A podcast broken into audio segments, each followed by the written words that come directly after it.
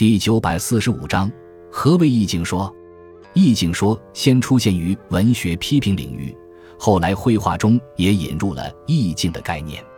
清代画家达仲光在《画权》一书中正式使用“意境”一词来阐述绘画理论问题。而在此前，意境的理念早就蕴含于绘画的创作之中，最早可以追溯到魏晋时期程怀魏想、得意忘相等观念的提出。到宋元时期，经过苏轼诗画一体的艺术主张和倪瓒的意气说、钱学的诗气说的陶铸，意境说走向成熟的发展阶段。